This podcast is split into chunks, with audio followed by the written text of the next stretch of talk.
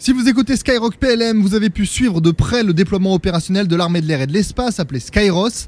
Du 20 janvier au 5 février, des aviateurs français ont traversé différents ciels étrangers et ont participé à de nombreux exercices avec les forces locales. Je suis avec deux d'entre eux, Manuel et Jean-Baptiste. Bonjour à tous les deux. On vous a récupéré presque à la sortie de vos avions respectifs, les moteurs sont presque encore chauds et vos souvenirs aussi. Mais avant de commencer, est-ce que vous pouvez vous présenter? Bonjour, eh bien, je suis le lieutenant-colonel Manuel, je suis pilote de Rafale, je commande actuellement euh, l'escadron de chasse 1-4 Gascogne, basé à Saint-Dizier, et je suis euh, commandant euh, du détachement Rafale sur la mission Skyros. Bonjour à tous, je suis le capitaine Jean-Baptiste, je suis pilote d'Airbus A400M, auparavant j'étais pilote de Transal et de C-130 Hercule. Aujourd'hui je suis le chef pilote de l'escadron Touraine basé à Orléans et euh, j'ai eu la chance de participer à la mission euh, euh, en tant qu'accompagnateur pour les, les quatre rafales. Donc en transportant le fret et le personnel du détachement des rafales. Justement, Jean-Baptiste, est-ce que tu peux commencer par nous donner le dispositif qui avait été mis en place et les différents pays que vous avez traversés? Donc le dispositif de Skiros était composé de quatre rafales qui étaient déjà prépositionnés à Djibouti. les ont rejoint les deux Airbus A400M et un Airbus A330 MRTT. Euh, tout le dispositif ensuite s'est déplacé euh, vers euh, l'Inde. nous y sommes restés 3-4 jours. Ensuite, nous sommes partis vers la base des Émirats arabes unis. Nous avons poursuivi sur l'Égypte et enfin la Grèce, notre destination finale, avant de rentrer en France. Alors concrètement, quand on parle de la mission Skyros, c'est quoi ses objectifs? Alors l'objectif de la mission, les objectifs de la mission euh, étaient, multiples. Le premier, le plus important, c'était euh, la capacité de projection d'un dispositif, donc être capable de déployer euh, quatre avions Rafale avec tout leur soutien, notamment humain et matériel, qui était notamment effectué par les, deux avions de transport A400M, et un avion ravitailleur, évidemment, pour, pour soutenir les Rafales dans cette projection. Les objectifs ensuite, eh bien, c'était euh, la capacité de, travailler en coopération avec nos partenaires, que ce soit indiens, euh, les Émirats, l'Égypte ou la Grèce, et de, montrer euh, ce que l'on appelle chez nous l'interopérabilité, c'est-à-dire effectivement la capacité de travailler tous ensemble avec ces différentes armées. Tu parles de travailler tous ensemble. Est-ce que tu as un exemple concret d'une telle interopérabilité? Donc pour, euh, pour, illustrer cette interopérabilité, un des, meilleurs exemples que, que, nous ayons sur cette mission Skiros, eh c'est le, le, partage de la, capacité et de la compétence de ravitaillement en vol. Euh, les, euh, les, avions étrangers ont pu, lors des différentes étapes, ravitailler sur notre A330 MRTT. En, en Inde, les, les, Rafales indiens ainsi que les Sukhoi 30 ont pu ravitailler dessus.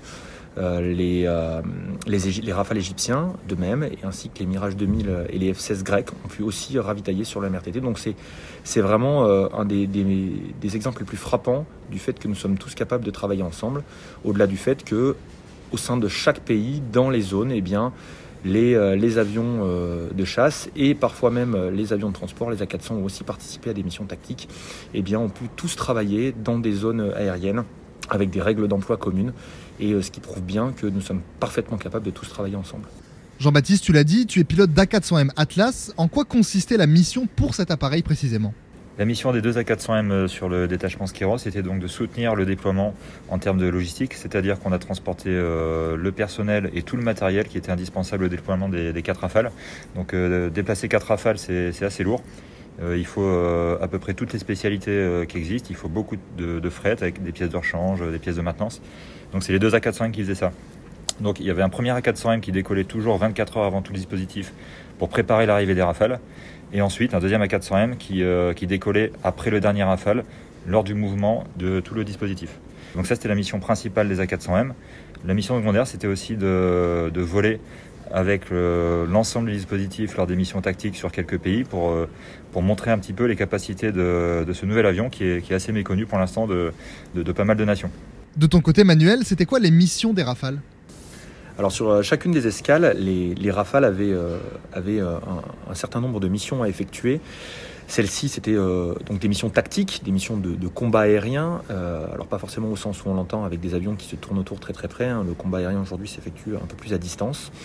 Euh, mais voilà, l'objectif était vraiment de, développer des missions dans lesquelles on travaillait tous ensemble ou les uns contre les autres en simulant des menaces et notamment puisque la plupart des pays dans lesquels nous sommes allés sont aujourd'hui détenteurs du Rafale ou vont bientôt l'être, pour la Grèce notamment, et eh bien de, montrer comment est-ce que le Rafale, dans ses missions, peut s'intégrer et peut amener une énorme plus-value de par sa, modernité et, son caractère omnirôle. Alors je sais que vous revenez à peine de votre mission et que du coup les souvenirs sont encore très chauds. C'est quoi le meilleur moment pour chacun d'entre vous? Alors un, des, meilleurs moments de, cette mission, en fait, il s'est réitéré à, quatre reprises. On a eu la chance dans chaque pays euh, d'effectuer, euh, pour, euh, pour, montrer un petit peu ce que l'on faisait, des vols, ce qu'on appelle des vols photos, c'est-à-dire qu'à l'issue d'une mission tactique, eh nous, rassemblions, nous nous rassemblions avec les, les, avions de chasse des différents pays, le MRTT, parfois la 400M, pour prendre des photos et on a eu la chance d'effectuer au-dessus de l'Inde un magnifique vol. On a pu effectuer au niveau des, EAU un vol au-dessus, en tout cas au, large d'Abu Dhabi. Évidemment, un vol au niveau des pyramides, des magnifiques pyramides en, Égypte et sur le temple de Delphes en Grèce. Donc des images absolument splendides pour l'ensemble du détachement. Et pour toi, Jean-Baptiste? Euh, un autre des meilleurs souvenirs de la mission, c'était euh, la, photo de groupe qu'on a effectuée euh, tout à la fin. C'est-à-dire que là, pendant trois semaines, on a côtoyé un peu tout le monde, mais, un peu de loin également. Et le fait de tous se retrouver, tout le dispositif devant les rafales pour prendre la, dernière photo de groupe, ça c'était vraiment un, super moment. Oui, alors bien sûr, avec les gestes barrières, hein, on n'oublie pas, même si on sait qu'ils ont été très bien respectés. Alors pour rester dans le thème, est-ce que vous avez une ou plusieurs petites anecdotes à nous raconter?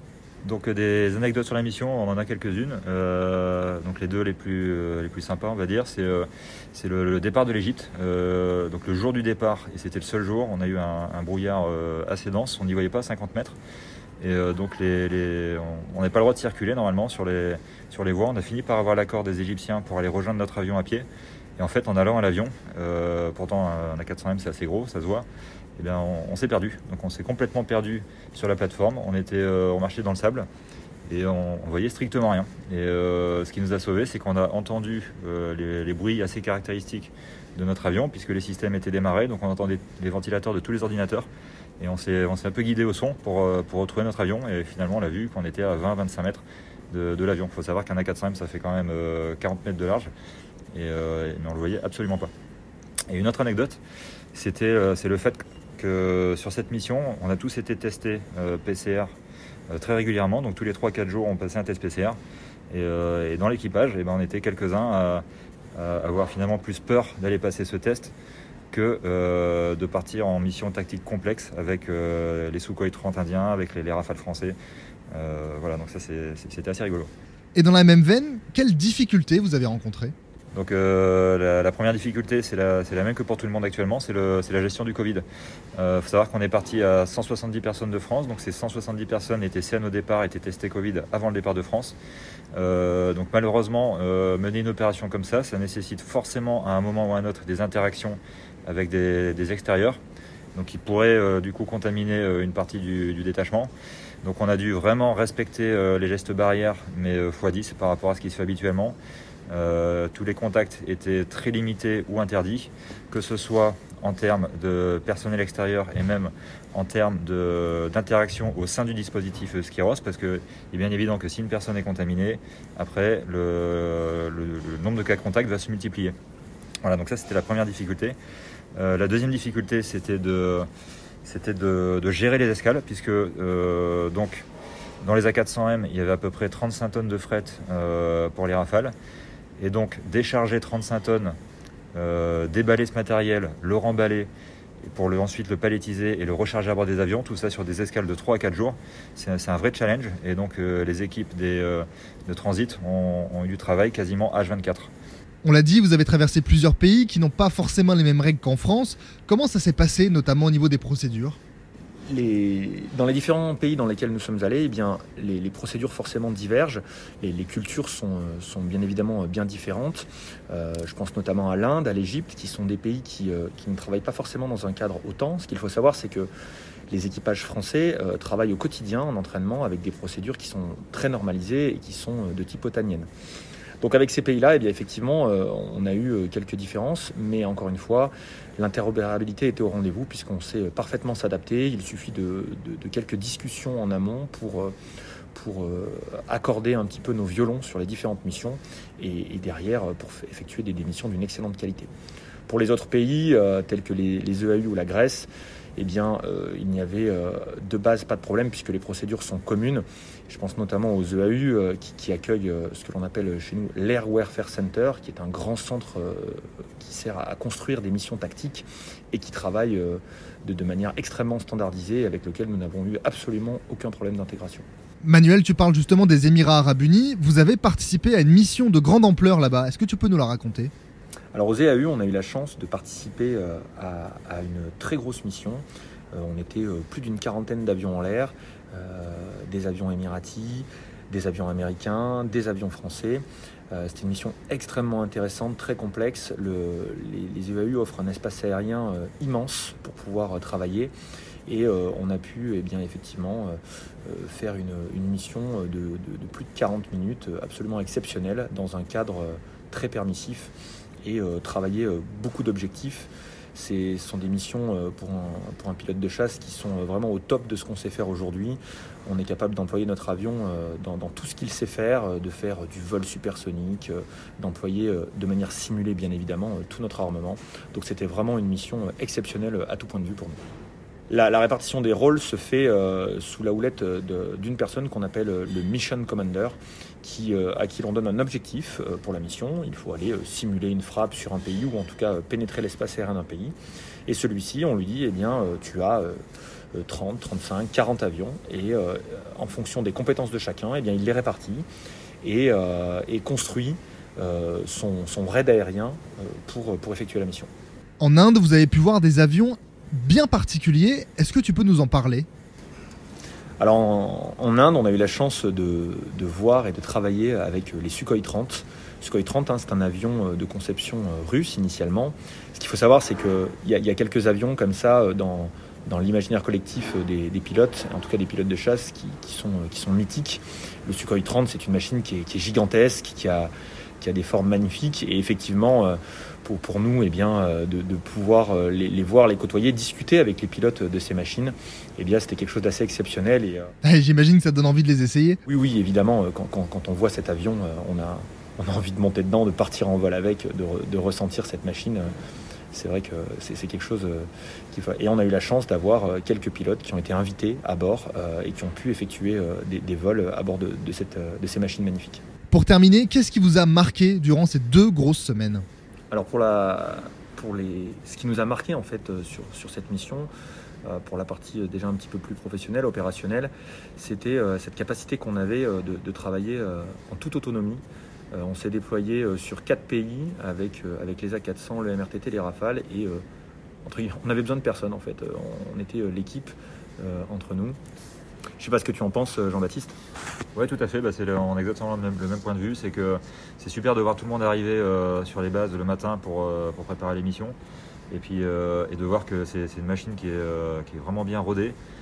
Tout fonctionne à, merveille jusqu'à la mise en route des avions. Et ce qui est vraiment super, c'est de, de voir tous les pilotes, les équipages se saluer avec les mécanos. quand on voit les, rafales qui passaient devant la 400M pour aller s'aligner pour décoller, il y avait le, petit salut réglementaire. On faisait un petit salut également à nos mécanos en partant. Et ça, c'est vraiment fantastique. D'un côté euh, plus personnel, le, point que je retiens et qui est, souvent commun à ce genre de, de, projection ou d'exercice, c'est la richesse des rencontres. On a eu la chance de, discuter avec nos homologues euh, indiens, euh, un petit peu émiratis, égyptiens, grecs, avec des échanges sur nos façons de faire, mais des échanges aussi sur nos vies, sur nos engagements. Et, ça, euh, en tout cas pour, euh, les, chasseurs, eh c'était vraiment extrêmement enrichissant. Et je suis absolument certain euh, qu'au niveau des équipages A400 et MRTT, c'était la même chose. Oui, effectivement, c'était exactement pareil. Donc, il y a, effectivement, l'enrichissement personnel par rapport aux échanges extérieurs. Et il y a aussi les échanges qu'on a eus en interne du groupe de, de Skiros. ce qu'il faut savoir, c'est que quand on s'est tous retrouvés au départ de la mission, les gens ne se connaissaient pas tous. Et euh, entre entités, entre les Rafales, les MRTT, les A400, les DETIA, on se connaissait pas tous. Et au fur et à mesure, on a appris à se connaître. Et euh, à la fin, c'était vraiment une équipe euh, soudée. Il y a des, amitiés qui sont créées. Et qui j'espère vont perdurer. Eh bien merci beaucoup à vous deux pour vos réponses. Vous nous avez très bien expliqué à quel point la mission Skyros est importante pour l'interopérabilité avec les autres nations et à quel point elle vous a marqué dans le bon sens du terme. Merci à tous les deux.